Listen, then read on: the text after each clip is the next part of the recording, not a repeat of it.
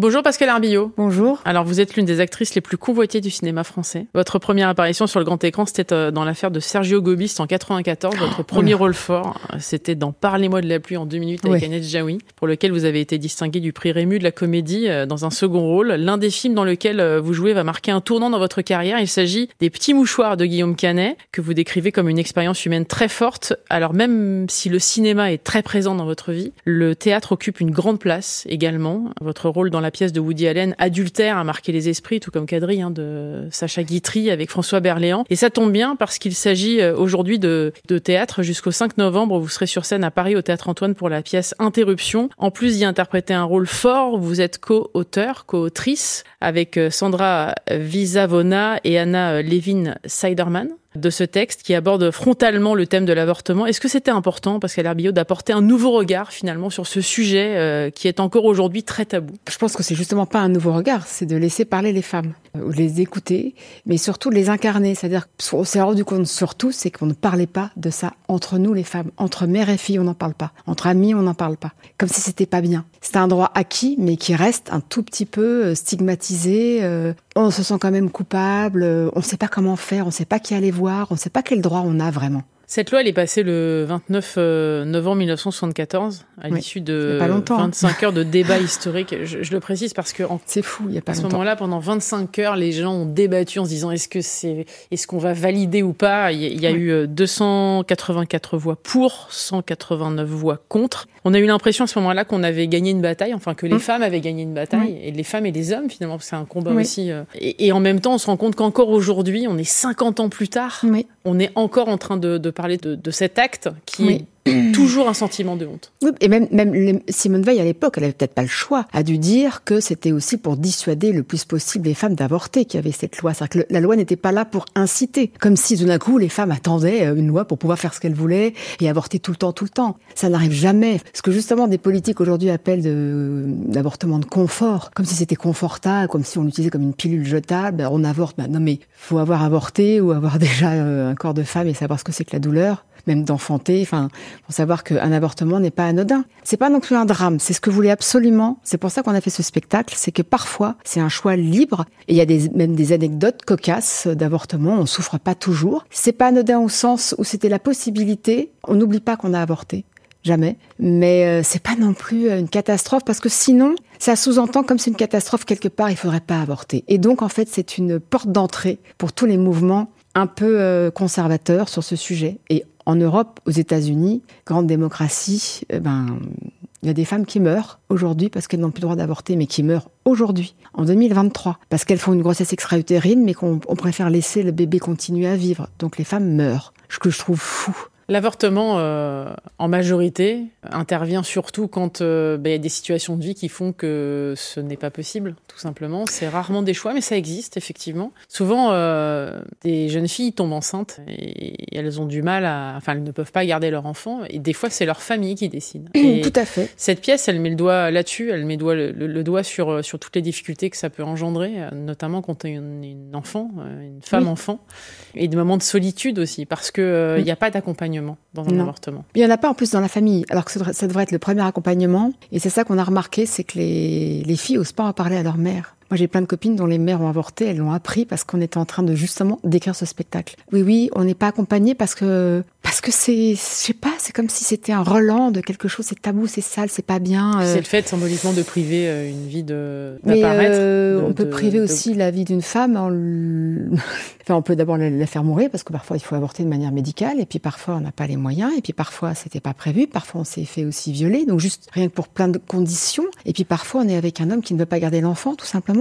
et puis parfois on est avec quelqu'un avec qui on n'a pas du tout vivre sa vie. Et puis parfois euh, on le garde parce que c'est un choix et parfois on le garde mais on ne sait même pas pourquoi. Mais le, le sujet c'est de savoir euh, comment dire, c'est pas un caprice, c'est pas quelque chose qu'on fait légèrement. C'est jamais une décision euh, d'adolescente ou de femme euh, qui, qui se rend pas compte des conséquences. On est tout à fait au clair. Mais dès l'âge de 12 ans, on est au clair sur ce que c'est que la modification du corps, on est au clair sur ce que c'est que le potentiel euh, qu'on peut avoir, enfin de dangerosité dans les relations homme-femme. Et c'est pour ça que ce spectacle parle aussi du couple, de la famille, de l'amour, et pas seulement de l'avortement. L'avortement, c'est un point d'entrée pour parler des relations hommes-femmes et intrafamiliales. Vous parliez effectivement des hommes qui se trouvent dans la salle. Effectivement, il est bon de ton de rappeler que pour faire un enfant, il faut être deux. Oui, et, les hommes, moi, ils, ont découvert aussi qu'est-ce que c'était comme parcours et qu'ils se sont dit, bah, maintenant, je saurais quoi faire, je saurais quoi dire, je poserai la question. Et puis, j'accompagnerai peut-être euh, ma copine, du coup. Euh. Il y a des gens qui ne savent pas qu'il existe encore le planning familial. Aujourd'hui, en 2023, je connais quelqu'un qui ne savait pas où aller, qui s'est retrouvé aux mains d'un médecin qui lui a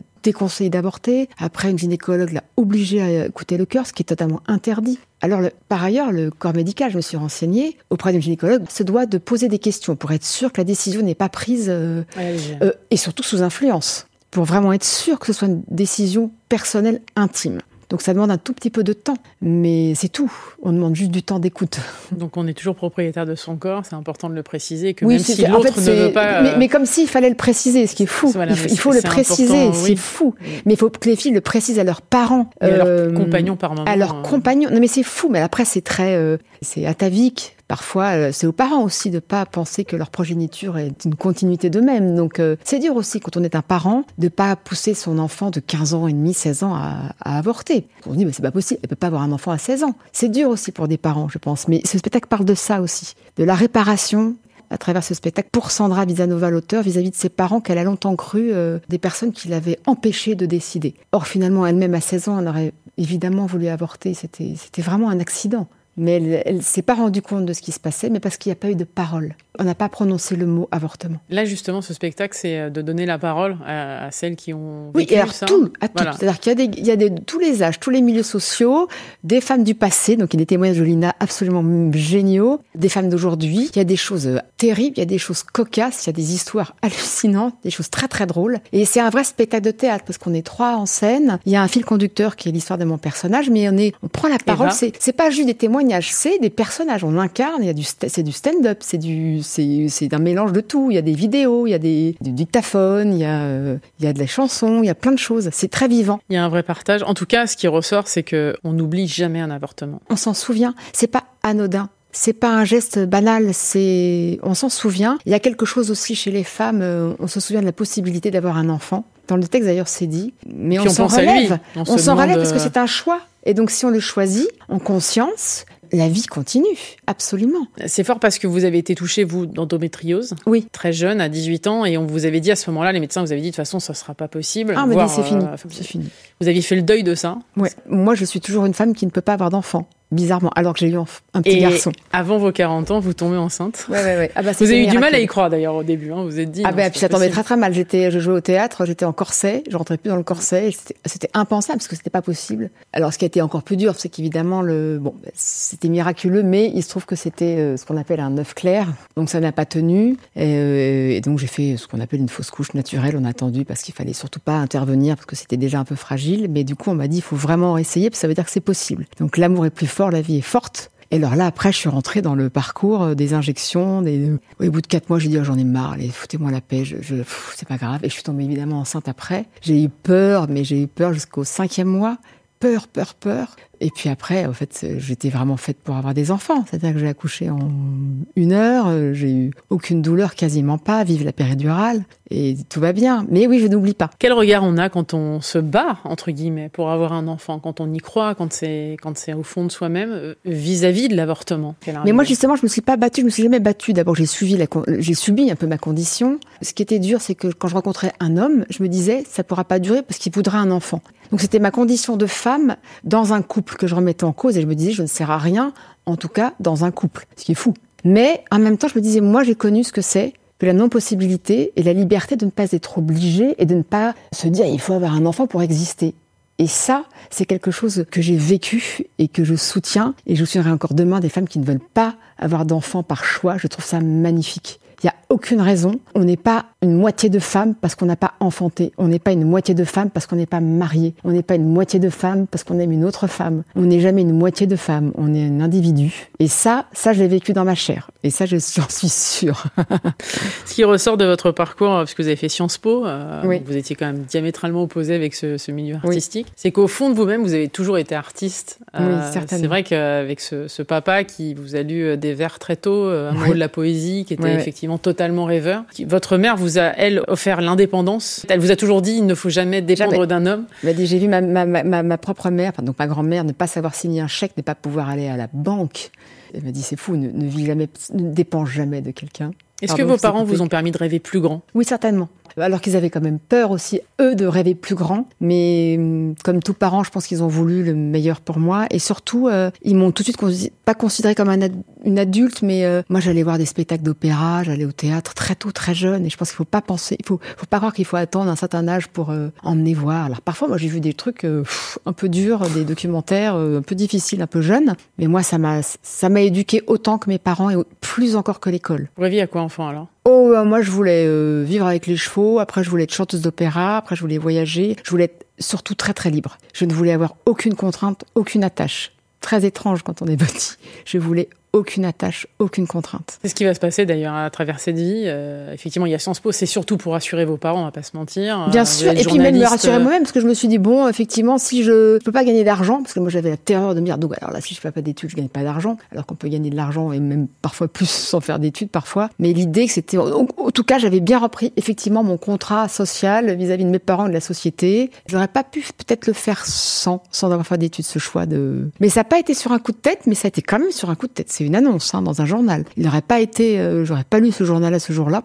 Alors ça, effectivement, ça passe par le par Libé, on va le citer. Ouais, bah, hein, Libération, parce que la grande époque des grandes, des petites annonces de Libé euh, qui servaient à tout, à trouver euh, des gens qu'on pouvait rencontrer, c'était le Tinder, le pré-Tinder, trouver un logement, trouver un boulot, c'était dingue. Et donc trouver un rôle, enfin. Ah ben trouver un cours de théâtre, surtout. trouver un cours de théâtre. Là, vous allez suivre des cours de théâtre, vous allez vous retrouver au, cours de, Jean Périmoni. Oui, il va beaucoup impacter la suite. Il va très vite comprendre qu'il ne faut pas du tout que vous vous enfermiez dans un, dans un registre particulier. J'ai l'impression que vous avez toujours su écouter euh, celles et ceux que vous avez croisés et qui, vous, qui ont très vite compris plus que vous qui vous étiez et de quoi vous étiez capable. Oui, peut-être. D'abord, je crois beaucoup à la transmission et je pense qu'on apprend de ses aînés. C'est pas que des vieux chenaux qui comprennent rien à la vie, au contraire. Et puis, je sais, on se connaît pas soi-même, pas tant que ça. il m'avait dit une chose, alors j'étais pas d'accord avec lui, mais après, parfois, je me dis, ah, je pense, il me dit, fais attention de pas faire que de la comédie, d'être toujours, euh, fais attention. Ne t'enferme pas là-dedans aussi. Euh, travaille, travaille, travaille aussi des choses plus dures, plus profondes, toujours, toujours, toujours. C'est dur de lâcher prise, euh, parce qu'elle a un bio de, à quel niveau se, bah, se de, donner beaucoup. c'est dur et non, non, parce qu'au fond, j'attends que ça. Mais en fait, il faut avoir un cadre. On se lâche, on lâche pas prise n'importe comment. Ça s'appelle faire n'importe quoi et même se prendre des risques. Mais des risques un peu parfois euh, débiles. Oui, il faut un cadre pour pouvoir euh, lâcher prise. Je crois à ça. Il faut être bien regardé. Et puis après, il faut se prendre en main aussi pour lâcher prise. Ben, il faut travailler sur soi. Il faut travailler. Moi, je travaille euh, toujours. J'ai l'impression d'être un peu à l'école. Toujours. Agnès Jaoui vous a fait confiance très vite. Il y a un film qui va aussi. travailler avec elle. Elle vous a apporté cette confiance. Oui, parce que vous était nécessaire. Oui, puis je me suis dit, bah, si elle, me regarde, elle me voit, puis qu'elle a envie de me diriger, et quand, je, quand elle me parle, je fais quelque chose et que ça lui plaît. Pour moi, c'était euh, comme une deuxième famille, mais de, de, de, de. Et de... C'est ça qu'on se crée aussi, on se crée d'autres familles. On communique autrement, euh, on se voit pas tout le temps, mais euh, c'est très fort d'ailleurs le partage de ce travail-là de d'acteurs, de théâtre, de, de plateau. De... On vit des tranches de vie qui ne sont pas des fausses vies. Moi, la vérité, je la trouve parfois plus sur des plateaux, sur des échanges que dans la vraie vie où on joue un peu des marionnettes, on a un statut social, on a des cartes de visite. Pour moi, ça, ça pourrait être un peu. Euh, je me sentirais plus au théâtre dans la vie. Moi, j'ai l'impression que je, jouais plus un rôle dans la vie que quand je suis sur scène. Euh. Pourtant, vous préservez beaucoup de ça. Hein. C'est-à-dire que effectivement, vous avez un noyau. Il y a. Ah bah, si je pouvais rester vraiment enfermé chez moi, mais c'est un défaut. Je pense que c'est pour ça. Euh. Vous avez besoin de cette solitude. Vous avez besoin. Ah, de, je suis de maladivement solitaire, mais c'est moi ça m'a euh, peut-être coûté pas, pas, du travail, mais ça m'a coûté peut-être des années d'épanouissement. Je, je, peux rester enfermée, je, je peux lire. Euh, j'ai pas un besoin d'interaction euh, totale, mais je me suis toujours demandé si c'était pas aussi une petite timidité, une petite anxiété sociale. Donc je me suis un peu forcée aussi à aller à la, à la rencontre des autres, mais si on rencontre tout le monde, j'ai l'impression que c'est une surstimulation. Vous étiez déjà timide enfant, hein. c'est ça qui est ah, étonnant d'ailleurs que vous ayez choisi ce métier-là. Non, je pense qu'il y a quelque chose de l'ordre de l'instinct de survie. On sait qu'il faut passer le miroir, sinon on reste derrière la vitre et on, se cogne, on se cogne et on passe à côté de la vie. Donc je savais qu'il fallait que je me cogne et que je traverse ce, fameux miroir qui peut nous bloquer tous. Représente quoi cette pièce alors pour vous? Alors déjà une rencontre humaine fabuleuse avec Anna Lévin Sadaman. J'avais fait un spectacle avec elle sur le harcèlement scolaire magnifique qu'on aimerait beaucoup reprendre aussi, c'est important. Donc déjà d'avoir travaillé en amitié euh, avec trois femmes comme ça, on a bossé pendant des mois tout ensemble, on a essayé de trouver que ça passe la rampe aussi, que les gens aiment ce spectacle, et puis d'être passé de l'autre côté aussi, de dire moi j'ai envie de faire ça, de pas me cacher derrière un metteur en scène et ses désirs. C'est moi qui désire, c'est moi qui affirme mon envie. Et moi qui aime pas trop ça, et là je suis suffisamment bien entourée et la cause est tellement belle et forte et joyeuse. C'est très joyeux comme spectacle, vraiment. Hein, je vous jure, j'ai jamais été aussi heureuse de ma vie. Ça, bah voilà, c'est ce que je vis en ce moment. Je suis contente. Ça se voit. Ouais, ça se voit. ouais, mais je le sens. Et ça vous va bien. Merci, Merci beaucoup Pascal Armillot d'être passé dans le monde d'Elodie sur France Info. Interruption, c'est au théâtre Antoine à Paris jusqu'au 5 novembre prochain. Merci beaucoup. Merci infiniment.